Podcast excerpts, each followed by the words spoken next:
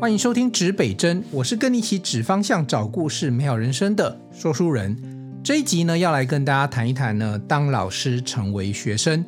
呃，这个题目呢，是因为我就是在昨天的时候呢，参与了一个活动。这个活动是由台大个案研究与推广中心办理的一个呃台湾本土个案的一些发表以及讨论会，以及怎么样精进一些老师们在个案教学的一些这个 skill 啊，在一些技能。好，那我先讲一下什么是个案哦，因为其实我以前念工学院。工学院其实的学生很简单，我们就做实验，有数据，然后看图说故事。那如果您是念过管理学院或这个领域的科系啊，尤其是在哪一些部分呢？在策略的部分，在行销的部分，或者是在一些组织的部分，呃，很多时候除了教科书会教你很多理论工具以外，还会有很多的个案。那这个个案呢，各位可以想象，就是说你在上课的时候，老师会拿一些案例，那大部分的时候会是真实的案例，可能是过去发生过一些企业发生过的一些案例，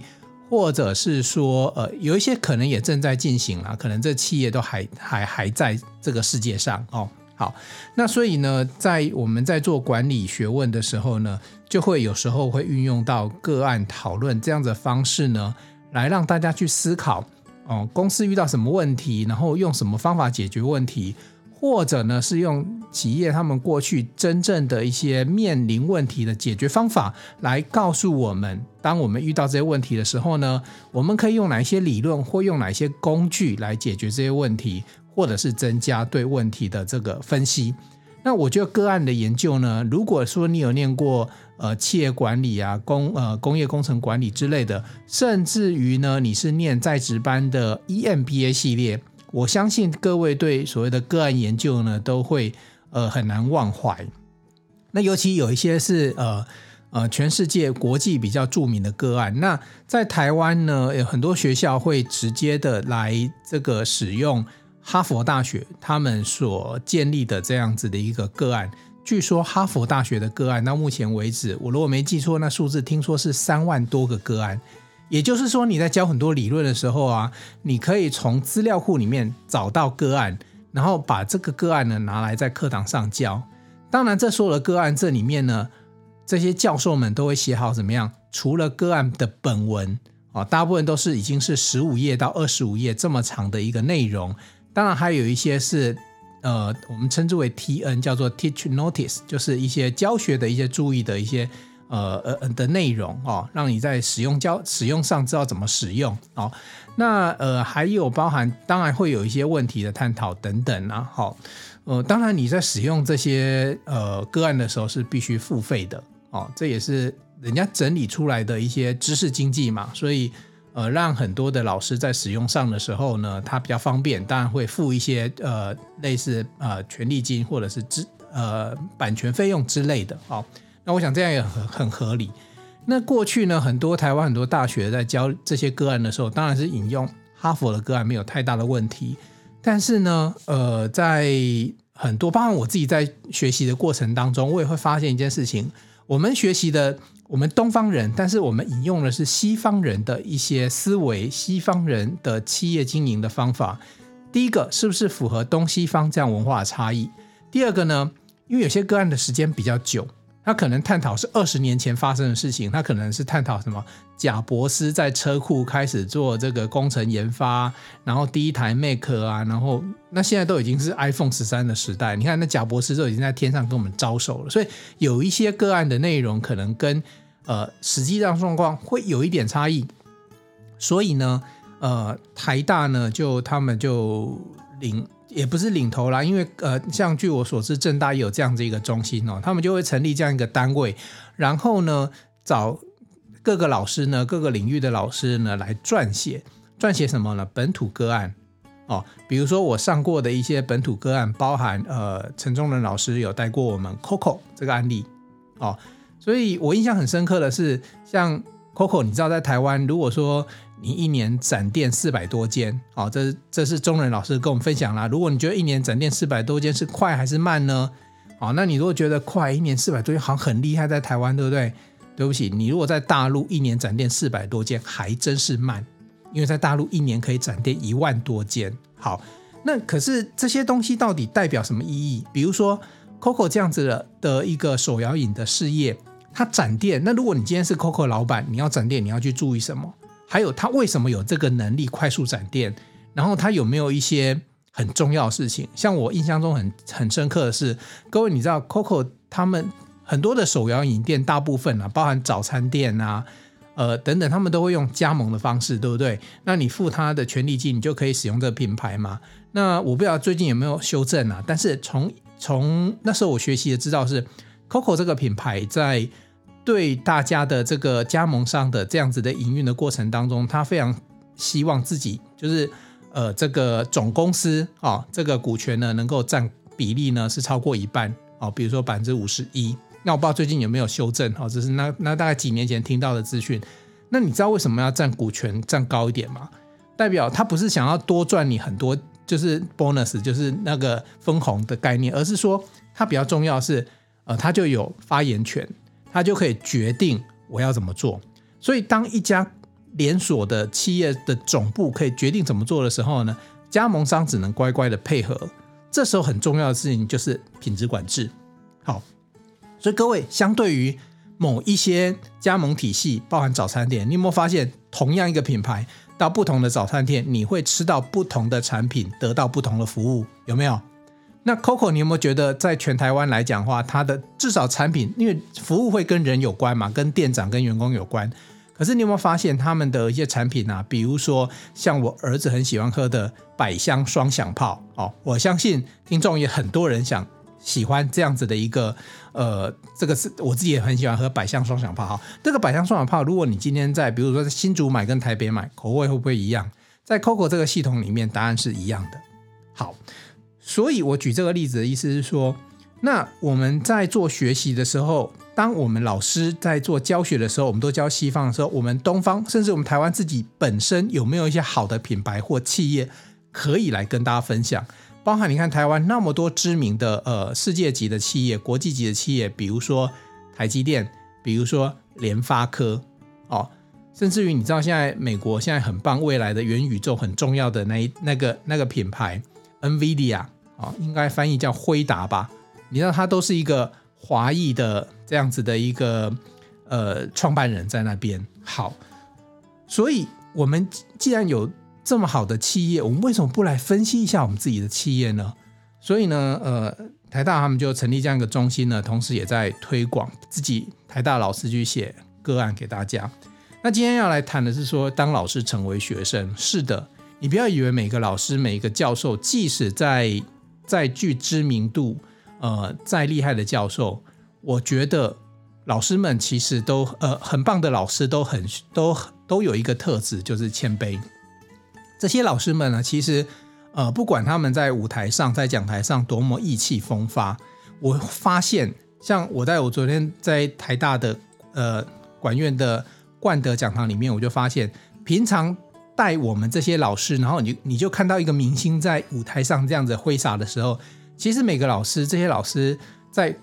舞台下面的时候，他就是一个学生。其实他在学其他的老师，或者去了解其他老师怎么样去带个案，或者是这个个案有什么特别的地方。当我们像我们早上，我们在呃，等一下我也会拿那那两个题目稍微跟大家分享一下，就是诶这些有趣的地方。我们线上如果有听众，你也是老师，而且你正好在教，不管是在教。管理还是服务，其实我觉得台湾现在的学生哈，我自己本身是广告导演嘛，我很清楚，我会那么喜欢个案的原因，是因为我把个案都都看成故事在读，那也不是看成个案，其实每一个个案都是故事，都是一个很好的脚本，所以我每次学习到个案的时候，我就很兴奋，因为我就在看，哎，这是一个新的脚本，那我们来看这个脚本怎么走，我甚至最后去分析这个脚本是不是符合我们的，比如说三幕剧结构。或者是说，呃，他在我们的剧情的铺陈里面，呃，哪一些是梗，然后哪一些是转折点，我会用呃故事的部分来分析。所以我看到每个个案我都很开心，不管他是再难的企业，我没有碰过的企业，因为对我来讲就是故事。那也也建议大家在在教学的时候呢，呃，你可以试试看，如果你用故事化的方式去教哦，我看这不不只是什么呃幼儿班的学生、小学生、国中生，一直到大学、硕士班、研究所，甚至于在职班，你拿故事去教，我告诉大家，我自己的体验哈，我自己在底下当学生，以及我在教学的过程，我觉得大家就是神采奕奕。所以从故事里面去学习，会让大脑更容易有记忆点。像我刚才跟大家讲的 Coco 这些事情，我我现在手边没有特别去翻资料，那就是若干年前我在上课听到的资讯，我一直记录到在大脑里面记录到现在。所以我也非常的支持这样子一个个案的研究跟推广。好，那呃，我讲一下哦，像昨天的状况是这样子，我们早上的时候呢，我们有呃总共有四个个案在进行，可是呢。我只参与了其中的两个个案哦，因为呃分组哦，那有两个组同 A、B team 同时进行哦。那这里面呢，呃，主要的这个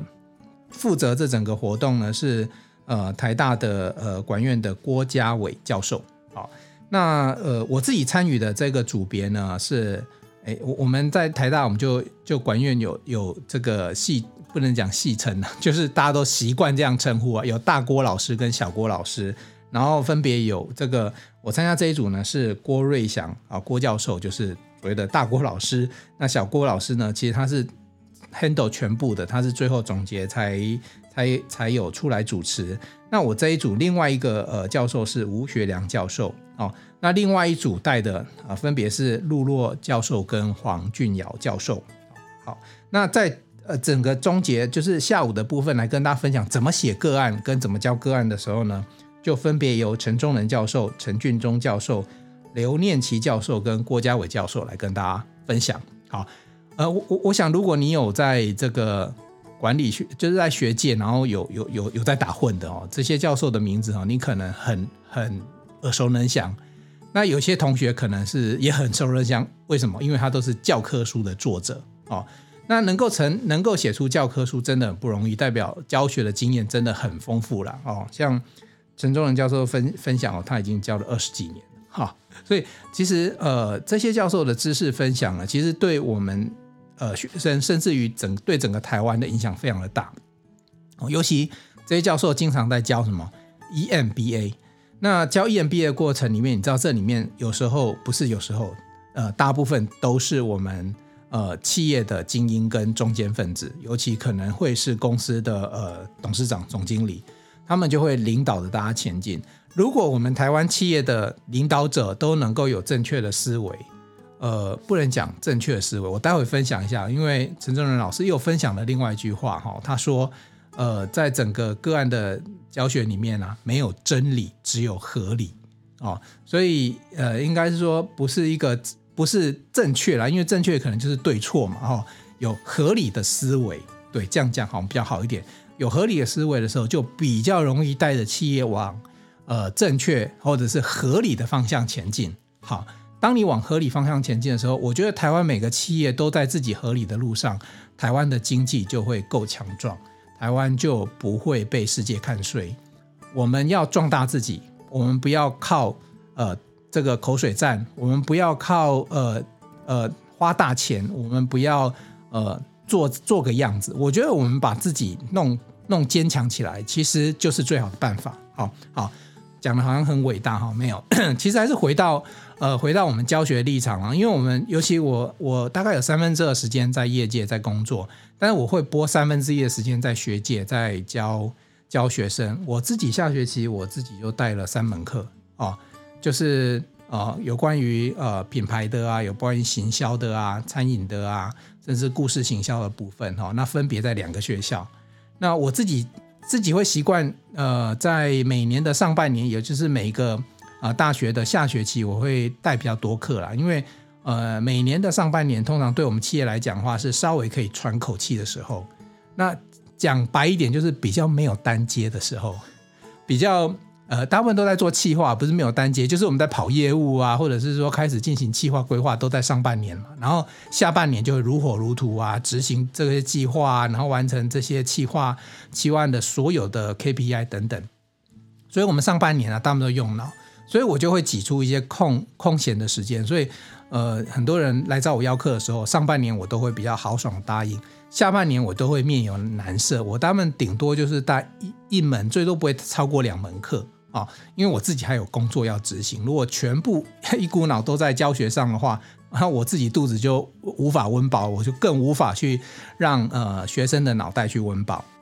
好，那接下来呢，我把一些内容哈，呃。因为这是一个封闭式，就是比较内部的一些训练呢，我当然没有办法在这里全部说明，而且也没有办法讲得那么透彻，而且你也不是在这一个 podcast 里面你们要去听这些管理哲学的嘛。那我这边主要是分享是说，刚刚讲的就是说，哎，这些老师他们在一些呃个案研究的一些过程，那呃我还是简单带一下，就是我在这些个案的学习里面呢，我看到什么，然后学到什么。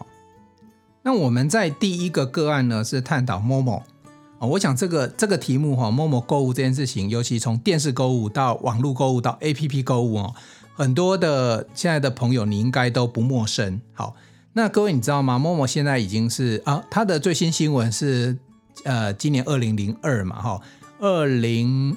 二二零二二嘛，那二零二一的时候，它应该是在去年的十月还是十一月的时候呢，它的月营收已经破百亿了。那月营收如果破百亿，平均每个月都百亿的话，那一年它就破千亿。所以，呃，Momo 他们在整个富邦媒体集团在 Momo 这购物这一块呢，今年度他们的目标营业额是千亿，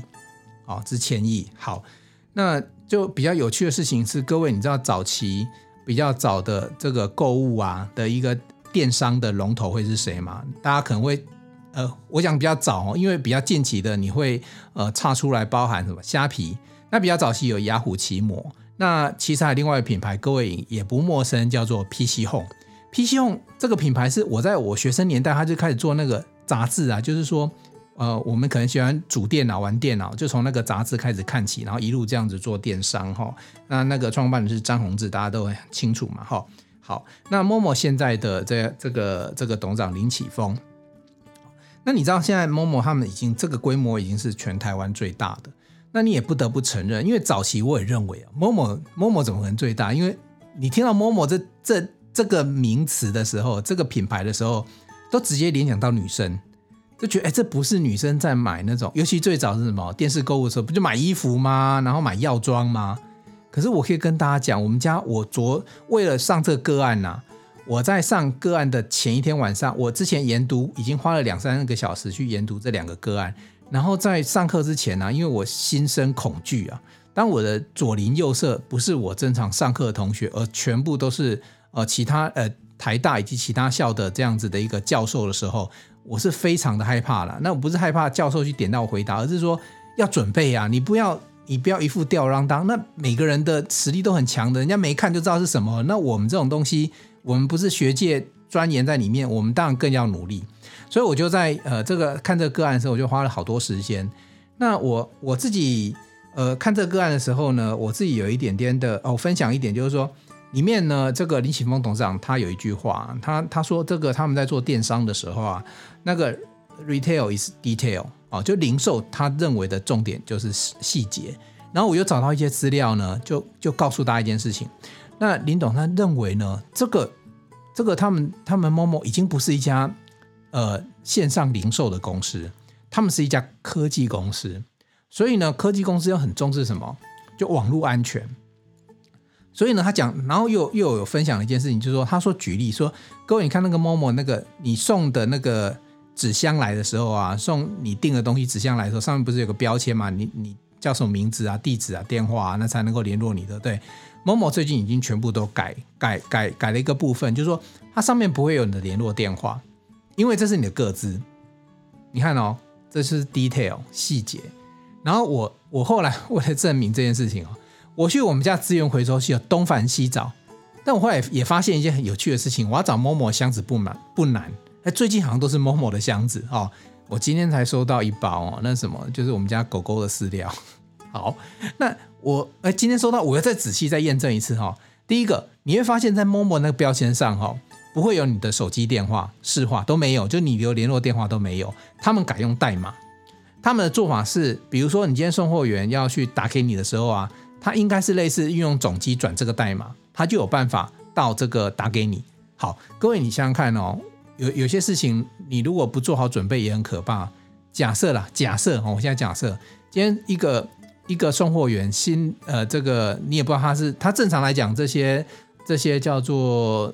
物流士哦，应该都还蛮正当正经的。可是万一你遇到一个不正经的，他拿到他今天送货看到一个正妹收货，哎，他会想怎样？跟他要电话？干嘛要啊？上面都有，懂吗？懂吗？所以。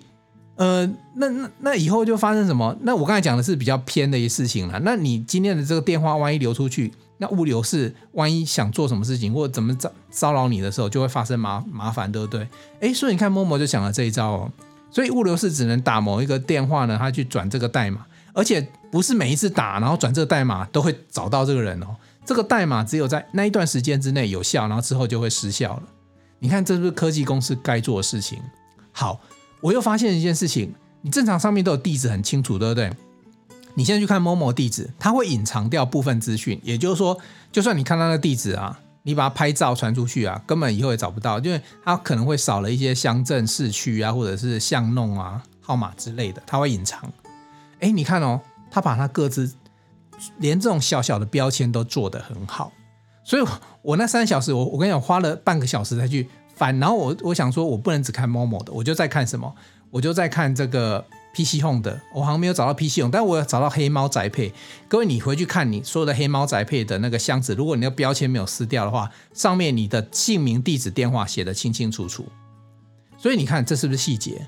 那这一点其实是我观察到了。那我昨天在这个个案讨论里面，因为太多那那一堂课，呃的的的同学成员其实非常的多，而且非常的复杂。也不能说复杂的，来自各行各业啦，包含呃竞争者的行业以及呃同样的这个集团的行业的都有，所以讨论非常激烈。那我就静听大家的分享，我觉得我也吸收到很多哦。那呃，但是我现在讲是说，我在这样的学习里面呢、我又学习到一点呢，就是有一个同学哈，就是在底下听，其实人家就是大老板啊，我不太认识啊，但是我觉得他的理论也不错，我也想分享给大家。他说。因为我们在谈这个 Momo 的个案的时候，是谈说为什么 Momo 可以弯道超车，从这个老二啊，其实如果你去找资料，资料其实这个公开资料，公开资料讲说 Momo 其实他们是老二哲学，他们就看谁比较好，他就拼命学他，学完他之后叫做抄袭他之后，然后超越他。哦，那这个很厉害呢。这个其实呃，PC 用可能他们到最后都没想到说，哎，他们就觉得我是他是被。他们这个是抄袭来的，可是人家抄袭完之后还可以超越，这才是关键嘛！看成果，商场就是这么样的一个现实。那这位同学他就分享是说，诶，他举一个我觉得还蛮不错的例子，而且这个例子还不是教授举出来，是同学自己举出来。他说就像赛车，你知道那个赛车啊，第二名在看第一名的时候啊，他心里在想什么？想着要超越第一名，对不对？那第一名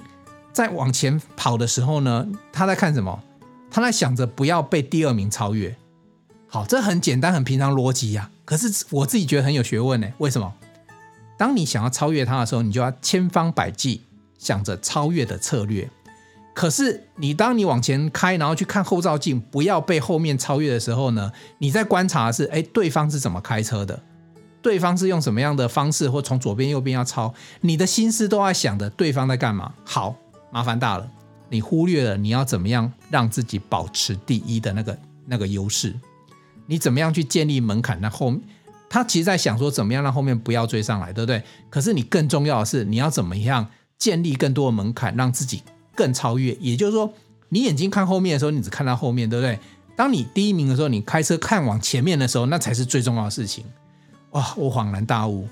当你第一名的时候，你永远在怕竞争者。你都在观察竞争者，结果人家竞争者观察你，而且还想超越你，所以我自己在里面，你看就学到这一些的一些丰富的知识，还有一些对人的影响哦。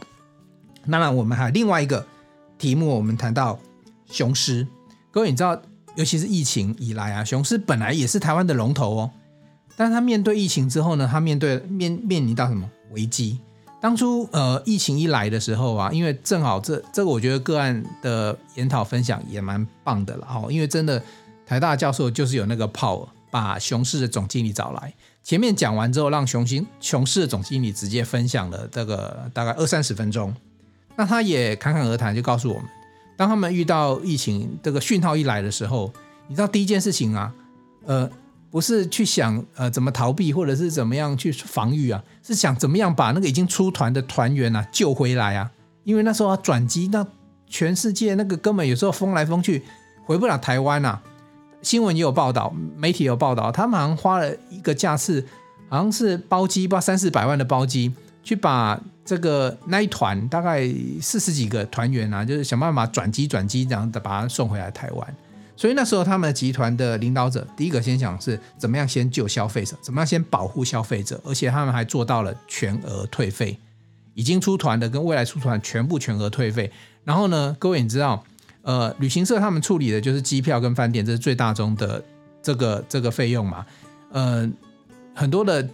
这个这个飞机线哈、哦，航班呐、还有这个呃旅店啊，它其实不会退给你的，因为定金就是定金，这是游戏规则。所以他们其实其实就是等于是冒着拿拿不回来钱的方式，先允诺消费者，先保护消费者。你看他们的整个领导者、整个团队对品牌的重视，然后接下来要保护员工。他们在外站呢有好几千个员工，那怎么办呢？拉回来哦，拉回来。但是呢，呃，高层减薪，从从董监事到董事长到高阶主管哦，大概就是从不拿薪水的到减薪百分之三十之类的。那中低层都不减薪，而且不裁员。哎，各位你想想看啊、哦，旅游业者如果这么多的这领队啊，在在外站的啊，这业务啊，然后现在现在整个因为疫情啊都不能出去之后，呃，你当然你会问我说国国民旅游，可是你要知道一个旅行业的概念，你自己也知道嘛，重点是呃国外的旅游嘛，就是长线或短线，反正只要飞出去就是了嘛。大概是占到他们旅行业的百分之九十到九十五，尤其雄狮好像是占到百分之九十五这样的一个。比例，那个时间点之后呢，这九十五趴全部都 drop down，全部都零了。那这些人要干什么？那所以呢，他们就开始去思考怎么样让员工做事情哦。然后还有一个我觉得蛮珍贵的，就是董事长带总经理呢全台走透透，因为他们也开始要去，还有什么东西可以做？呃，国民旅游可以做，对。但是我们听到最后，其实最重要一件事情是不是只有说啊，我现在。国外旅游不做，就做国民旅游。国民旅游在他们原本业务占百分之五而已，而且国民旅游的利润非常非常的低，而且呢市场非常的小，所以其实会变成是说，我就他们就算很努力那一块，其实真的也挣不到几个钱。可是呢，董事长带总经理全台走透透之后呢，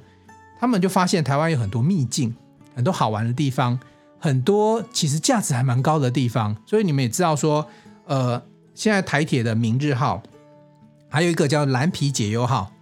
呃，我想我会优先去体验的是蓝皮解忧号了，因为一个人好像是四九九、五九九、六九九、七九九之类这个数字就可以就可以就可以在蓝皮，就是你知道那个以前的台铁的那个旧的普通号列车上哦，可是它有一些创新规划哦，啊那种火车呢是没有冷气的哦，哎，可是可以，可是据说现在也都排满满的。那明日号就更不用说，它是一个五星级的一个铁道旅游的一个过程。那这个。明日号它到站之后呢，它还有专属的车辆。他们为了明日号还去采购了 Volvo 新的这个这个游览巴士，然后把这个游览巴士的视觉外观跟明日号做结合。你看看，他们就是就算疫情还是做这样的一个投资，因为他们看到一个很重要的事情。我想最近这几个月你就发现说，呃，雄狮在台湾的几个重要的交通转运站，哦，尤其是高铁啊，哈，像左营啊等等之类的。他们都建置了自己的一个新的叫做，他们叫做四代店，雄狮四代。有时候平常啊，你去这个雄狮旅游是报名旅游活动，对不对？他的四代店已经不是让你去报游报名旅游活动了。他们有一句口号，就是叫做从报名到报到。也就是说，他们在国民旅游的市场里面，他们想要发展更多更棒的一些呃台湾的一些游程秘境哦。当然，这包含了。呃，大家知道的跳岛旅游等等之类的，那你看哦，我觉得这件事情我也听到，我也觉得很兴奋哦。诶，他们真的很开始，呃，疫情开始呢，也有一些转变，这些转变让台湾这个在地的一些旅游呢，变得更有可能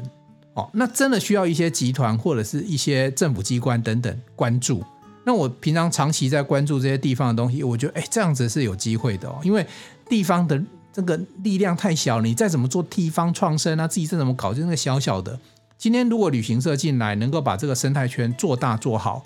那当然在地的这个，比如说像部落啊、客家族群啊、闽南族群啊、新移民族群，如果你有特色，你把自己弄好，我相信你就会被这些旅行的系统看到。其实，在台湾，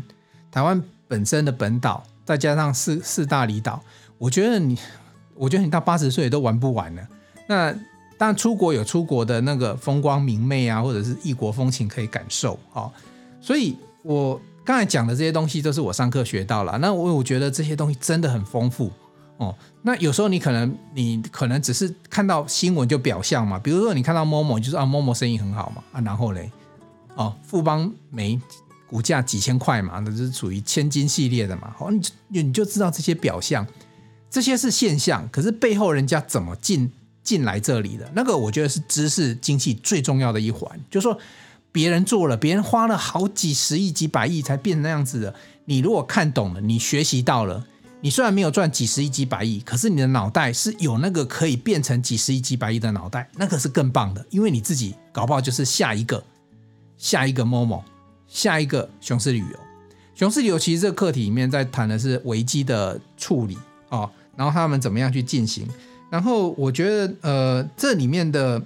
这里面的这两个主题呀、我们在谈的一个是叫做先发后治，呃，先发呃后发先至哦，后来居上的那个那个角色，以及危机处理的角色。这个其实对于我们在经营企业，不管你是经营店面，诶，你有可能在一条街里面，假设那边开了一家这个面包店，那你是第二家进去的，他原本生意很好，你怎么变成生意比他好，对不对？那有很多这样的例子一样啊，摊贩也是一样啊。你同样卖鸡排的，诶，这一条街头卖鸡排，街尾卖鸡排，街头鸡排原本卖最好的，最后怎么变成街尾鸡排卖的比街头鸡排好？你是不是都可以用同样这个观念呢，去去去让自己改变？哦，像雄狮里面就是，诶，疫情了，他怎么转型？诶，他们不是只有那个真的国民旅游诶，将那那个是其中的一环。然后你知道他们还有做什么？他们还有做餐厅。然后还有，因为发现说，哎，疫情那时候便当很很旺盛，所以他们的新食旅自己也本身做便当卖给自己员工，然后也做也做外送。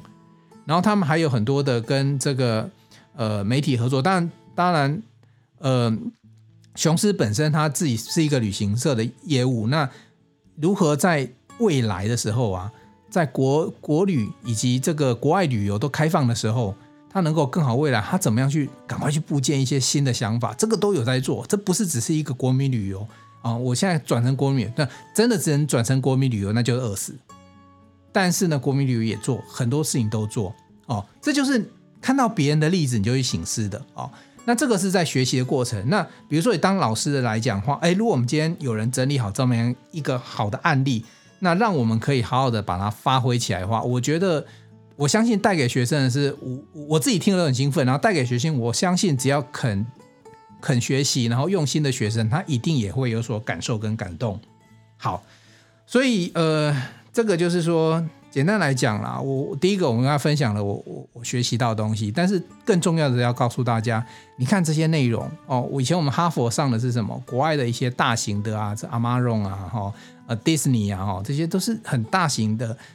西方呃文化，它的一个企业，它的一些对我们来讲的 lesson learn，可是，在台湾的话，也有这些 lesson 可以给我们自己，而且可能更快，而且更直接，而且更好用哦，而且学生可能比较听了不会睡着哦，至少它是国字，它是中文字哦，你看得懂哦。好，所以呃。我在这边呢，我自己呃分享我的收获，然后也鼓励大家。其实不是只有你，你你是老师，你才需要成为学生。很多的角色你都必须一直不断的学习。我在前几前几集里面也提醒大家，四十岁前最重要的投资是投资自己，不是拿钱丢在股票，不是拿钱去定存，而是有钱没有关系，让自己去上课，让自己去学习，让自己去成长。因为你最大的能力，你那个脑袋几几十亿、几百亿都会是在。